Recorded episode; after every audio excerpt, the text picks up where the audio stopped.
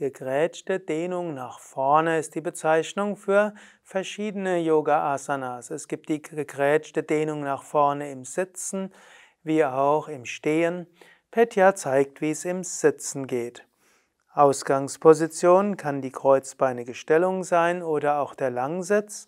Von hier ausgehend streckst du die Beine aus und öffnest die Beine so weit wie du kannst. So bist du jetzt in der Grätsche. Und aus dieser Grätsche heraus beugst du dich jetzt nach vorne. Dabei gibt es zwei Möglichkeiten. Wenn du nicht so flexibel bist, dann könntest du noch auf die Zehen fassen und nach vorne gehen.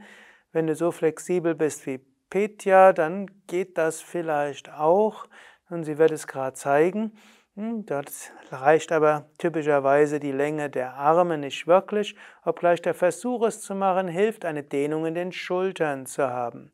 Ansonsten streckst du dann die Arme nach vorne aus und du machst dann die gegrätschte Dehnung nach vorne, indem du auch die Arme immer weiter nach vorne gibst.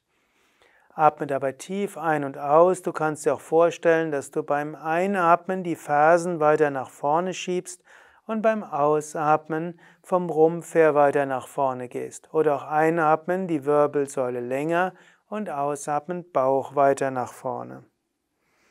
Manche sagen übrigens, dass man eine solche gegrätschte Dehnung nach vorne nicht in, der, in seiner maximalen Grätstellung machen sollte, sondern die Füße fünf bis zehn Zentimeter näher nach innen geben sollte, als es maximal möglich wäre.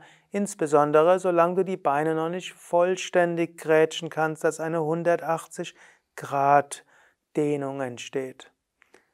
Ja, die gegrätschte Dehnung nach vorne ist natürlich eine Hüftöffnerstellung. Sie hilft dir Flexibilität in den Hüftgelenken und sie hilft auch eine gute Massage der Bauchorgane zu bekommen. Sie ist auch eine Stellung der Demut. Du verneigst dich vor Mutter Erde, gibt dir auch das Gefühl von Geduld und Vertrauen.